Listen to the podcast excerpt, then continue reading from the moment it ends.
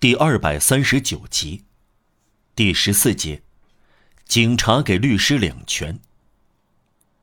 来到喷头洼子街十四号，他登上二楼，要见警察分局长。警察分局长不在，一个办事员说，但有一个警探代替他。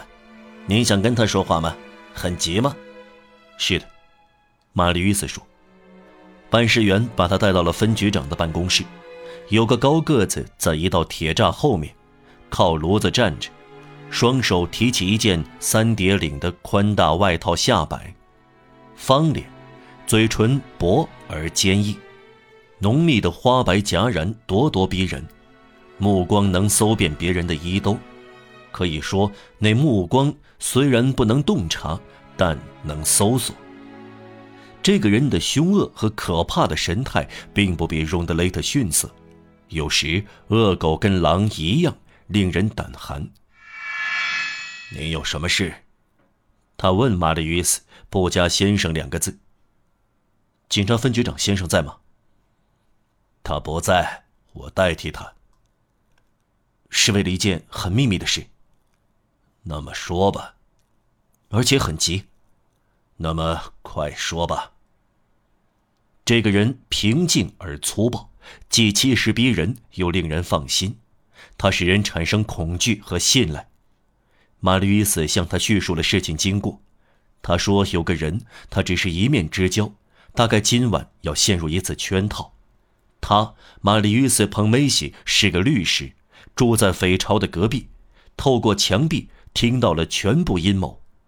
策划这个陷阱的罪犯名叫荣德雷特，他有同谋犯。”有可能是城关一带的盗贼，其中一个叫什么彭晓，别号青春哥或比格尔纳伊。荣德雷特的两个女儿担任放哨，没有办法通知受威胁的人，因为甚至不知道他的名字。最后，这一切要在傍晚六点，济平苑大街最偏僻的地方，即五十至五十二号楼房进行。听到这个门牌号，警探抬起头来，冷冷地说：“就是走廊尽头那个房间吗？”“正是。”玛丽·伊斯说。他又加上：“您知道这幢楼房吗？”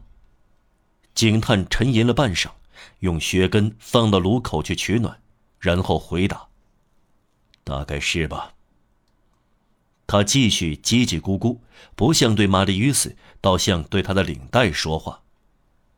里面大概有贺铁矿老板。这句话引起玛丽·约斯强烈的反感。贺铁矿老板，他说：“我确实听到过这个词。”于是他把小银行家墙后雪地里长发人和留胡子的人的对话叙述给警探听。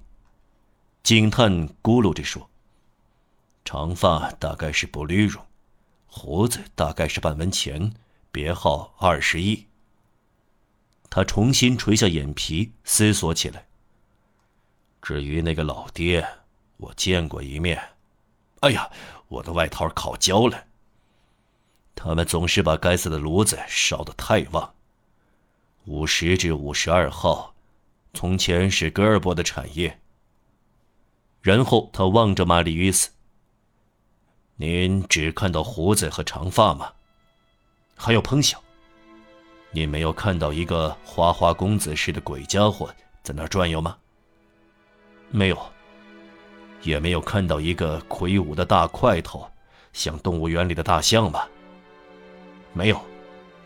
也没有看到有一个滑头货，模样像以前的假发上扎红缎带的小丑吗？没有。至于第四个，没有人见到过。连他的副手、伙计和爪牙都见不到，您没有见到他，倒不足为怪。没有见到这些人，所有这些人，玛丽·伊斯问道：“是干什么的？”警探回答：“况且这不是他们作案的时候。”他又缄口不语，然后又说：“五十至五十二号，我知道这种破屋。”我们藏到里面，不可能不让那些艺术家瞧见。于是他们便停止演出，只有这点损失。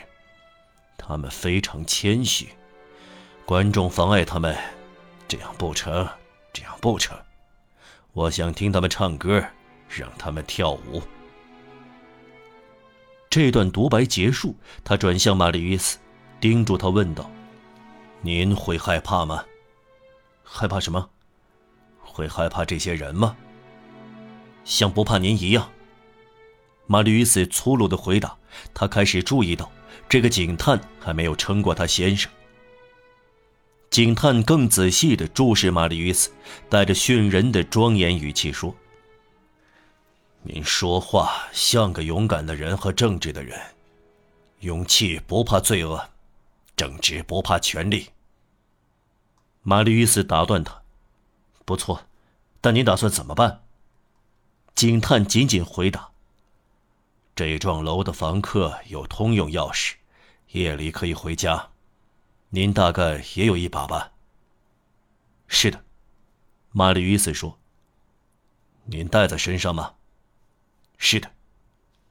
交给我吧，警探说。玛丽·与斯从背心掏出钥匙，交给警探，又说：“如果您相信我的话，你们要来一批人。”警探向玛丽·与斯瞥了一眼，就像伏尔泰对一个向他提出押运建议的外省科学院院士所做的那样。他的两只大手一下子插进外套的两只极大的口袋里，掏出两支俗称拳击的小钢枪，递给玛丽·与斯，用短促的音调急迫地说：“你拿着回家去，藏在您的房间里，让人家以为您出去了。手枪上的子弹。”每支两发，您好好观察。墙上有一个小孔，您刚才对我说过，人来以后让他们行动一会儿。您认为时机到了，该是终止的时候了，您就开一枪，不要太早。其余的事由我来管。向空中开一枪，向天花板，不管哪里，千万不要太早，要等到他们开始行动。您是律师。您明白为什么这样做？马吕伊斯接过手枪，放进外衣的兜里。这样鼓鼓囊囊太显眼了，警探说：“不如放在您的背心口袋里。”现在，警探继续说：“谁都不能浪费一分钟了。现在几点钟了？两点半。定在七点钟吗？六点钟。”马吕伊斯说：“我有时间。”警探又说：“但我刚来得及，千万别忘了我对您说的话。”砰！开一枪。放心吧，马吕伊斯回答。正当马吕伊斯将手放在门把手上要出去时，警探对他喊道：“对了，这段时间如果您需要我，您来或者派人来。”求见警探沙威就可以。